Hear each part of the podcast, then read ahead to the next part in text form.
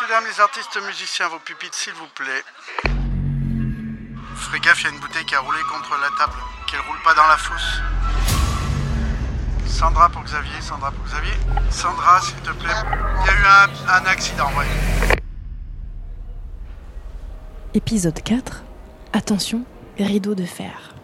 Donc là, je suis en train d'appuyer la toile forêt pour pouvoir laisser passer un arbre. Fatih Senan est sous-chef machiniste. Voilà. Il fait voler des arbres, des nuages, des balançoires, voire même des chanteurs à 10 mètres de hauteur. Christophe, Christophe, j'envoie les lustres. hein. Ah oui, et des lustres aussi. Et tout un tas d'autres choses. Pour le trouver sur le plateau, il faut repérer sa console électrique, à laquelle pend un gros poisson en plastique. C'est derrière elle qu'il pilote les éléments de décor accrochés dans la cage de scène. Donc on va mettre euh, l'arbre en travers de la mare. Ce soir-là, il met en place une forêt grandeur nature, imaginée par la décoratrice Adeline Caron, pour l'opéra Péléas et Mélisande, mis en scène par Benjamin Lazare. Donc c'est cet arbre-là. Il est à combien de mètres au-dessus de nous là?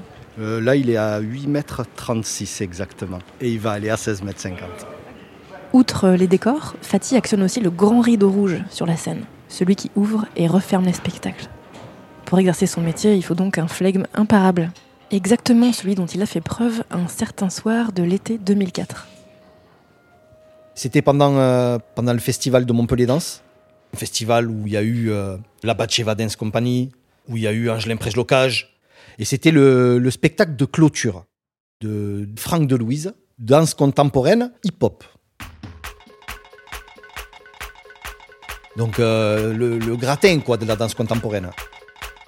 Et donc on met tout en œuvre pour que le spectacle se passe bien. Allez, c'est parti, on appuie.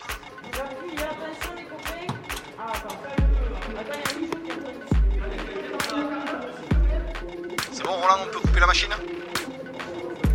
Allez.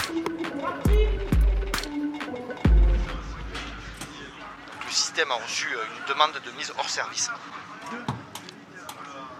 Euh, le décor, euh, j'en ai tellement vu passer depuis que je pense ne pas me tromper si je te dis c'est un tapis de danse et une boîte à l'allemande. Une boîte à l'allemande, c'est des velours qui sont posés de la face au lointain avec une ouverture donnée.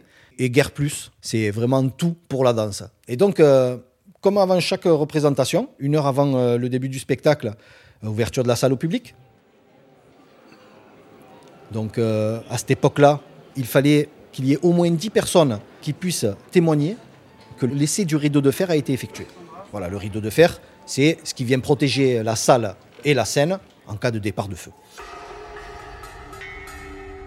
Il faut savoir une chose, c'est qu'un rideau de fer, un rideau par flamme exactement, ben, ça doit descendre en maximum 30 secondes. C'est assez rapide quand ça doit parcourir euh, 8 mètres. Et donc, euh, 10 personnes sont là, minimum, et euh, on l'annonce. Le rideau de fer doit toujours être annoncé. Attention, rideau de fer.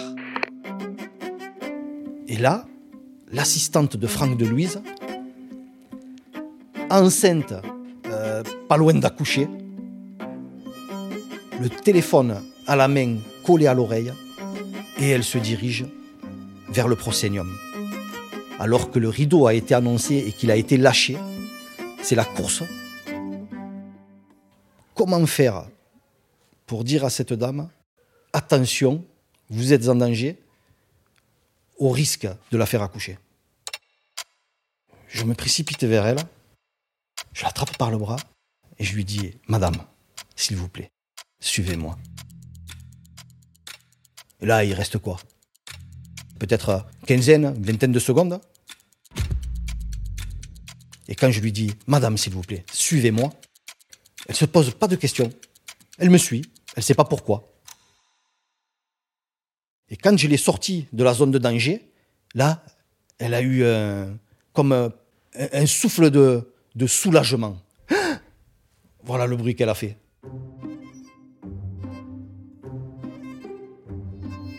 Je le raconte et en même temps, euh, j'ai les frissons.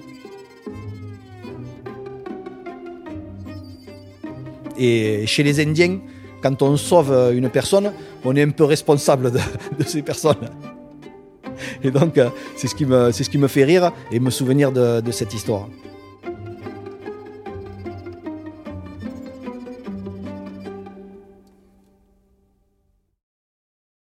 Coup de théâtre à l'opéra. Des histoires courtes, de longs moments de solitude.